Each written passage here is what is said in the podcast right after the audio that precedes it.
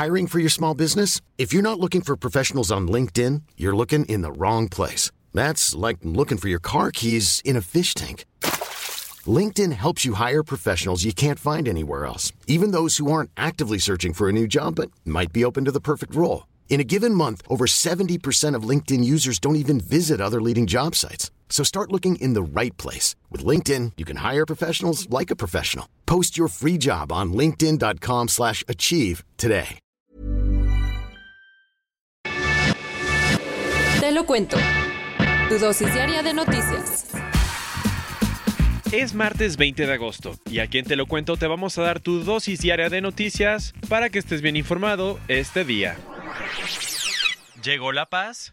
Después de que la oposición y el Consejo Militar que gobierna Sudán firmaron un importante acuerdo, ayer empezó el juicio a Omar al-Bashir, te damos un poco de contexto. El 11 de abril el ejército sudanés quitó del poder a al-Bashir, el presidente convertido en dictador que llevaba 30 años en el puesto, y en su lugar se estableció un consejo militar de transición para que gobernara en lo que se organizaban nuevas elecciones. La gente no estuvo tan contenta con esta forma de gobierno temporal y se lo hizo saber a los militares organizando varias manifestaciones. Desde entonces la principal coalición opositora del país había estado negociando con el Consejo una transición civil. Entonces, este sábado, la coalición conocida como las Fuerzas de Libertad y Cambio y el Consejo Militar de Transición firmaron un acuerdo para compartir el poder. Según el trato, en poco más de tres años se deben organizar elecciones y mientras el país va a estar gobernado por un consejo civil. Los ciudadanos felices con la noticia celebraron el fin de semana, pero la historia no ha terminado. Ayer, Omar al-Bashir se presentó ante un tribunal sudanés que lo está juzgando por corrupción.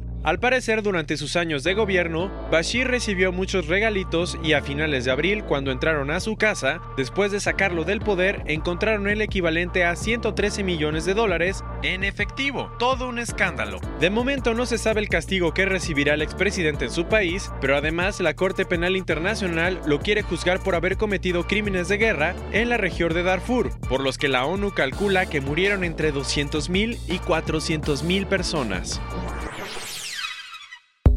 Incertidumbre y desesperanza. Es lo que viven los migrantes que están varados en el barco Open Arms. Por si andas medio perdido, en las últimas semanas, embarcaciones de diferentes organizaciones humanitarias como Open Arms han esperado en el Mediterráneo a que algún país les abra las puertas. Acuérdate que hace tiempo Matteo Salvini, el ministro de Interior italiano, prohibió que los barcos con inmigrantes lleguen a su territorio y aunque el de Open Arms lleva más de dos semanas cerca de la isla de Lampedusa, en Italia, no lo han dejado desembarcar. Ante la crisis, la semana pasada, España ofreció que el barco llegara a sus puertos, pero para sorpresa de muchos, la ONG rechazó la oferta porque al parecer la situación a bordo es tan crítica que ya no se puede hacer un viaje tan largo. Y entonces Open Arms sigue insistiendo en desembarcar en la isla italiana y ayer dio una noticia un poco confusa, pues dijo que los gobiernos de España e Italia llegaron a un acuerdo, pero España lo negó. Mientras tanto, el destino de 107 migrantes sigue pendiendo de un hilo.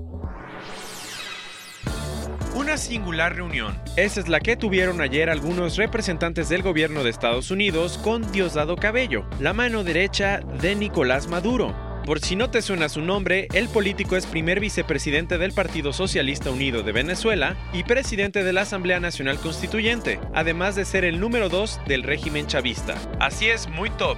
Entonces, el lunes, Cabello y algunos integrantes del círculo personal de Maduro se reunieron con varios funcionarios del gobierno de Donald Trump para ver si firman un acuerdo que garantice una salida pacífica a la crisis política del país sudamericano. Lo que se sabe es que parte de las conversaciones incluyen garantías y estímulos para que Cabello y algunos políticos chavistas se pongan las pilas y respondan a las demandas de la comunidad internacional, como por ejemplo que echen a andar un acuerdo electoral creíble para que los venezolanos puedan elegir a su líder. Lo curioso es que esta no es la primera vez que Diosdado recibe a un alto funcionario de la administración Trump, ya que las primeras pláticas fueron en julio. Y tenemos que hablar de Afganistán, porque en los últimos dos días una serie de bombardeos han golpeado al país. Todo empezó el sábado en Kabul, la capital, cuando un hombre detonó una bomba a la mitad de la pista de una boda. El resultado fue algo trágico, 63 personas murieron y unas 200 quedaron heridas, y los ataques siguieron. Ayer en plena celebración de los 100 años de independencia del país, hubo varios bombardeos en restaurantes y plazas públicas en las ciudades de Jalalabad y Mehtralam, que dejaron al menos 72 heridos. Los culpables son el Estado Islámico, que se atribuyó la bomba de la boda y aunque ningún grupo se ha hecho responsable de los ataques del lunes, todo parece indicar que fueron ellos o los talibanes que están en la zona. Lo complicado es que todo esto se da en un momento de mucha incertidumbre para Afganistán, pues Estados Unidos está a punto de retirar sus tropas del territorio y existe el miedo de que el país caiga en una guerra civil. Por lo pronto, Ashraf Ghani, el presidente, dijo que su lucha contra los talibanes va a continuar.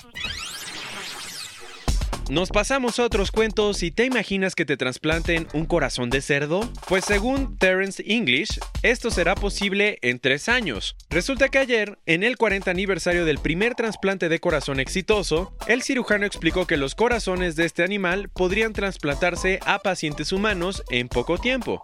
Según English, este año uno de sus colegas va a tratar de reemplazar un riñón humano con uno de cerdo y si todo sale bien, el siguiente paso será probar con un corazón. Continuando con avances médicos, un primer estudio analizó cómo el consumo de la droga MDMA, conocida como éxtasis, puede ayudar en tratamientos de alcoholismo. ¿En serio? Así es, un grupo de médicos de Bristol quiere ver si algunas dosis de la droga, junto con psicoterapia, puede ayudar a que los pacientes dejen atrás su adicción al alcohol. Y lo interesante es que de 11 personas que completaron el estudio, ninguna ha presentado problemas físicos o psicológicos y solo una ha recaído.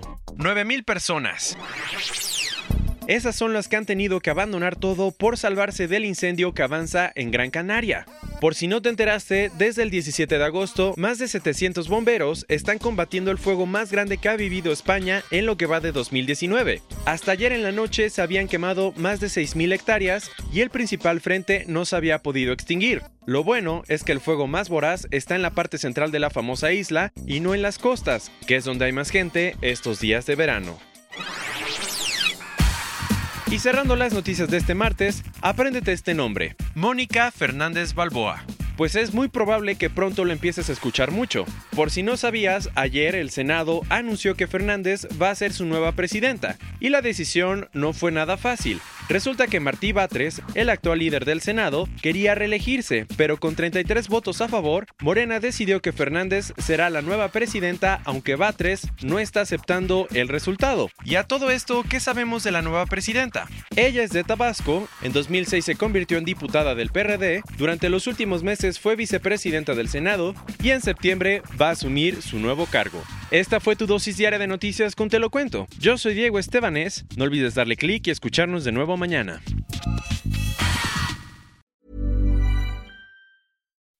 When you make decisions for your company, you look for the no-brainers. If you have a lot of mailing to do, stamps.com is the ultimate no-brainer. Use the Stamps.com mobile app to mail everything you need to keep your business running with up to 89% off USPS and UPS. Make the same no brainer decision as over 1 million other businesses with Stamps.com. Use code PROGRAM for a special offer. That's Stamps.com code PROGRAM.